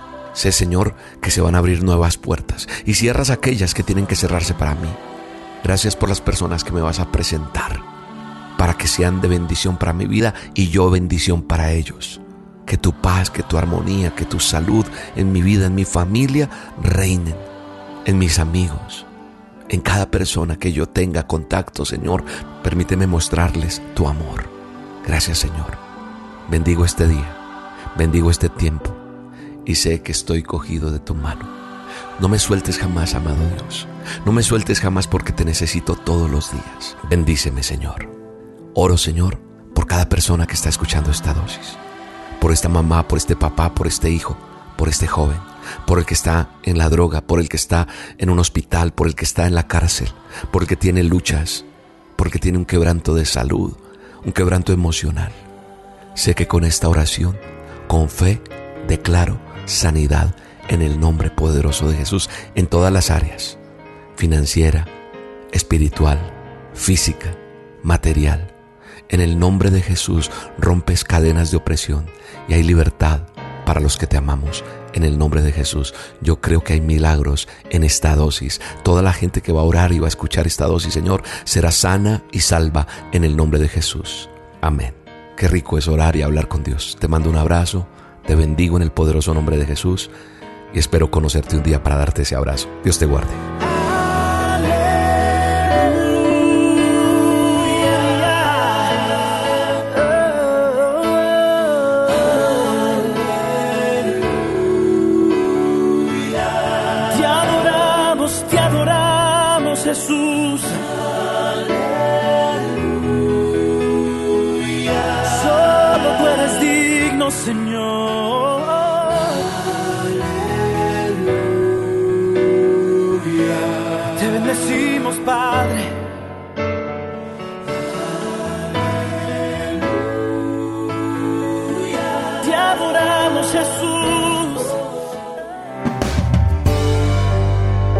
La dosis diaria con William Arana. Muy buenos días a toda la audiencia. Gracias a Dios que podemos estar compartiendo este tiempo así, abriendo la palabra de Dios y meditando en ella. Y vamos a comenzar orando a nuestro Dios. Padre nuestro, te damos muchas gracias, porque tú, siendo tan grande, el Señor de todo, y te acuerdas de nosotros y nos visitas y quieres que cada uno te busquemos, podamos conocerte y te revelaste en la gloriosa persona de tu Hijo amado para que nosotros pudiéramos conocerte. Y por eso te damos gracias. Y queremos que en este momento nos estés hablando a cada uno para que podamos escuchar tu voz y ser dóciles y obedientes. Te lo rogamos en el nombre del Señor Jesús y te damos gracias por todo. Amén. Quiero que miremos en esta mañana porque hay el peligro de equivocarnos, de cometer un error y el más grave de toda nuestra vida. Y quiero que miremos lo que decía el profeta Jeremías al pueblo de Judá y lo miramos en el libro de Jeremías capítulo 42 y versículo 19 dice él al pueblo de Judá, Jehová habló sobre vosotros, oh remanente de Judá. No vayáis a Egipto, sabed ciertamente que os lo aviso hoy. ¿Por qué hicisteis errar vuestras almas? Pues vosotros me enviasteis a Jehová vuestro Dios diciendo, ora por nosotros a Jehová nuestro Dios, y haznos saber todas las cosas que Jehová nuestro Dios dijere, y lo haremos. Y os lo he declarado hoy, y no habéis obedecido a la, la voz de Jehová vuestro Dios, ni a todas las cosas por las cuales me envió a vosotros. Y bueno, él le sigue diciendo que iban a tener sus consecuencias por no haber obedecido. Ninguno de nosotros es irreprochable, ¿no? Cualquiera puede incurrir en un error. Y los errores pueden ser pequeños, pero también grandes y funestos. Miren, vamos a poner algún ejemplo para que entendamos bien. Si usted compra un vestido o un pantalón, un número mayor de su talle, y bueno, esto no es tan trágico. Puede cambiarlos o, o arreglarlos. Pero si en el taller de reparación de su auto las tuercas de una rueda no fueron bien ajustadas, este error puede transformarse en una tragedia antes que usted haya recorrido eh, muy pocos kilómetros. Y esto termina con muchas veces titulares en los diarios y a veces eh, con avisos fúnebres también. Pero el más grande error que un ser humano puede cometer es el de equivocarse en cuanto al valor que tiene nuestra alma, porque cuando nosotros miramos lo que Dios dice en su palabra y lo que cada uno le corresponde hacer y obedecer a la voz de Dios, eh, bueno, un error de este tipo tiene consecuencias eternas y no se puede reparar esto con un entierro cristiano o con una hermosa necrología. No, esto no se, no se arregla así. Yo creo que no existe error más grande por el que eh, no prestar atención a la palabra de Dios, a lo que Él dice en su palabra, no creer lo que Dios ha dicho y vivir tal como si Él no existiera. Ah, hay tantas personas que cuando hablamos con ellos dicen, ah, bueno, mire, yo no tengo tiempo para esto, ahora estoy muy ocupado. Y los días van pasando, y los meses van pasando, y, y los años también. Y se acerca el momento cuando Dios dice, basta, porque está establecido al hombre que viva y después de la vida la muerte y después de la muerte el juicio ante la presencia de Dios. Y entonces, cuando llega ese momento, ¿qué tal si descuidamos y vivimos por nuestra cuenta sin ni siquiera acordarnos que Dios es eterno y que Él quiere que todos los hombres sean salvos y que tenemos que ir al Señor para recibir la bendición que solamente Él puede darnos. No, es algo que debemos prestar mucha atención porque eh, esto, permítanme que lo diga, es la más grande e imperdonable insensatez en una vida. Olvidarse de Dios, vivir sin prestar atención a lo que Dios dice. Por eso, permítame preguntar a cada uno de mis oyentes, ¿qué hizo hasta ahora con su alma inmortal? ¿Está preparado para cuando llegue el momento de pasar a la eternidad? Es un asunto demasiado serio como para eh, tomárselo a la ligera. Podría ser repentinamente demasiado tarde para tomar una decisión. Dios envió al Salvador, al Señor Jesucristo al mundo y permitió que Él fuera hasta la cruz y muriera por los pecados de otros, que otros cometieron, que nosotros cometimos, para que también el alma de cada uno de mis oyentes pueda ser salva.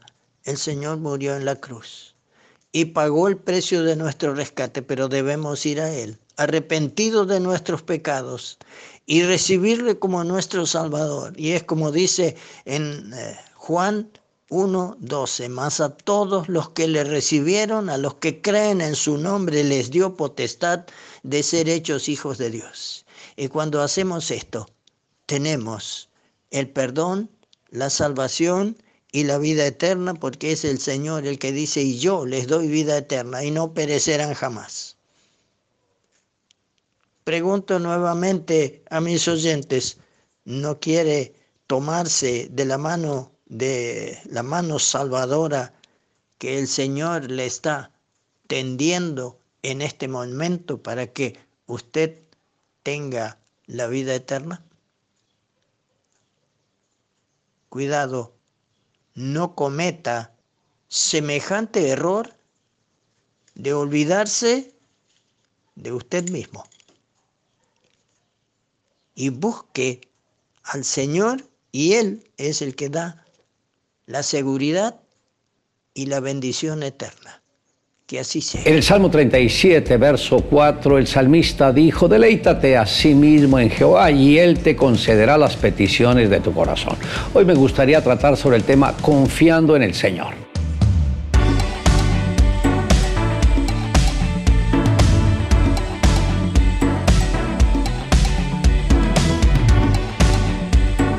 Toda buena relación debe estar basada en la confianza. Lo increíble es que para algunos es difícil depositar toda su confianza en Dios.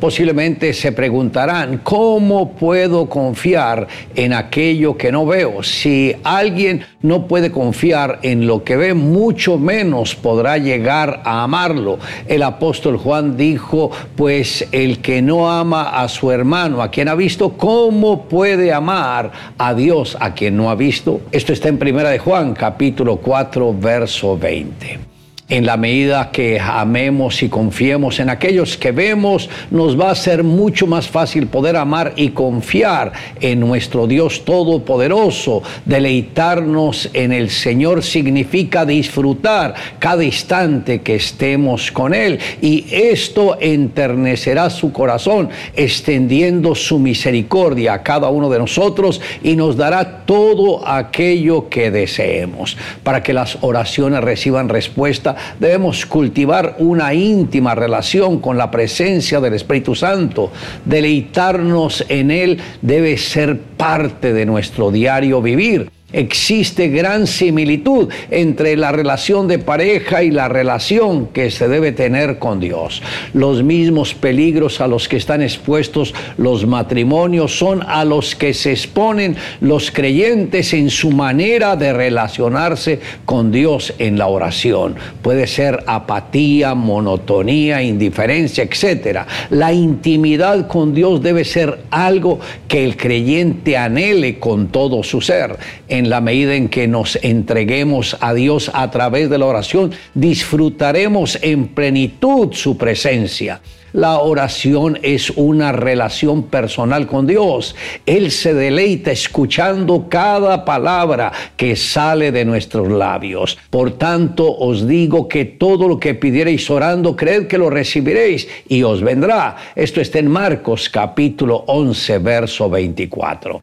En el Salmo 112, del 1 al 3, dice, Bienaventurado el hombre que teme a Jehová y en sus mandamientos se deleita en gran manera. Su descendencia será poderosa en la tierra, la generación de los rectos será bendita. Bienes y riquezas hay en su casa y su justicia permanece para siempre. Debemos entender que el destino de la descendencia de los creyentes lo determina la manera como éste disfrute el obedecer la palabra de Dios. Ahora es importante que entendamos que Dios es un Dios de gracia y de misericordia y que Él está más cerca de nosotros de lo que nosotros nos imaginamos. Por eso es importante que desde el primer momento que abramos los ojos en cada día, tratemos de buscar al Señor con todo el corazón y rendirle nuestras vidas a Él porque Él es el verdadero Dios y la vida eterna.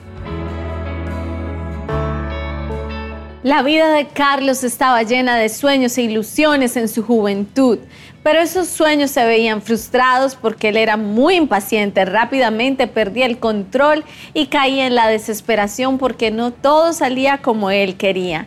En una ocasión al leer la Biblia se dio cuenta de lo importante que es la paciencia en todo cristiano y decidió orar para que Dios le diera paciencia ante su situación en su vida pero a pesar de orar sentía que no lograba ser paciente. Un día llegó un predicador invitado a su iglesia para compartir el sermón. Al terminar el servicio, Carlos se acercó y le pidió que orara por él. Claro, ¿cuál es tu petición? dijo el ministro. Quiero que Dios me dé paciencia para esperar en Él y no desesperarme en mis problemas. En ese momento el predicador comenzó a orar diciendo, Señor, te pido que llenes esta vida de este joven de pruebas, tentaciones, calamidades, pobreza y persecución. Al oír esa oración, Carlos interrumpió y le preguntó, ¿por qué está haciendo esa oración para que venga a mi vida todos esos males? Lo que le dije es que necesito paciencia en medio de las pruebas, las tentaciones, las calamidades, la pobreza y la persecución, Dios hace que la paciencia crezca. Respondió el predicador.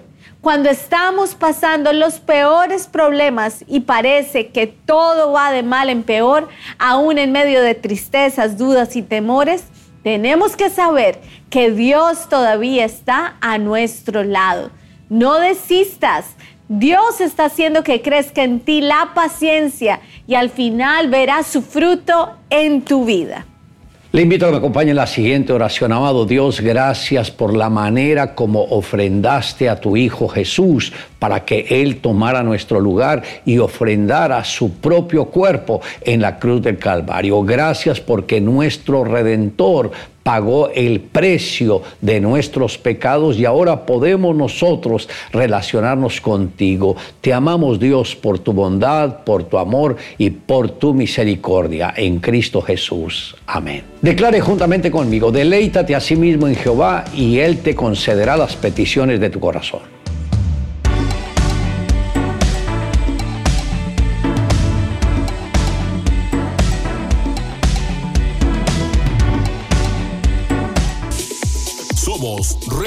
Radio. 10 años contigo. 10 años impactando tu vida. Remar Radio. Gracias por tu preferencia. impactando tu vida con poder.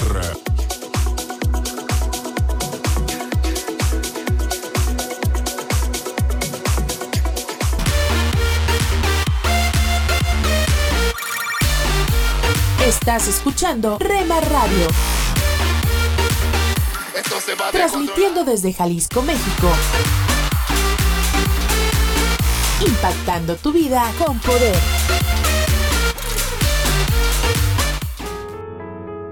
Estás escuchando Tiempo devocional, un tiempo de intimidad con Dios.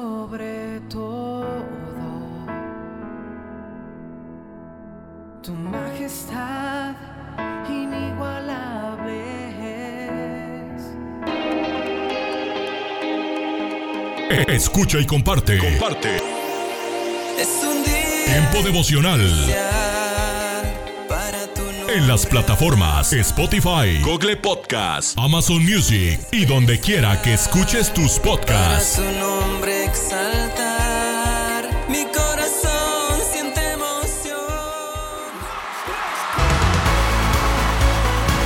Escucha. Escucha Tiempo devocional de lunes a viernes a partir de las 6 a.m. Través de Rema Radio. Sábados y domingos, 8 a.m. por Rema Digital Radio.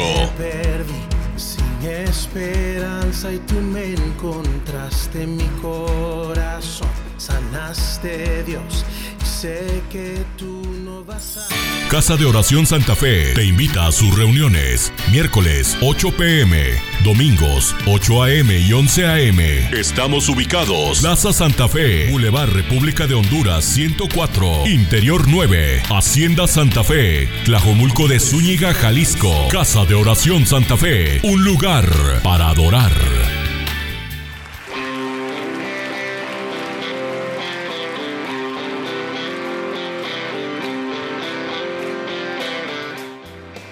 En Iglesia Puerta Abierta tendrás un nuevo comienzo. Ven con toda tu familia, todos los domingos a partir de las 5 de la tarde. Iglesia Puerta Abierta, nuevos comienzos. Privada Loma Vallarta número 39, Colonia Loma del Paraíso, tercera sección en Guadalajara. Para más información búscanos en Instagram o en Facebook como Puerta Abierta NC. En Puerta Abierta NC somos una iglesia que crece.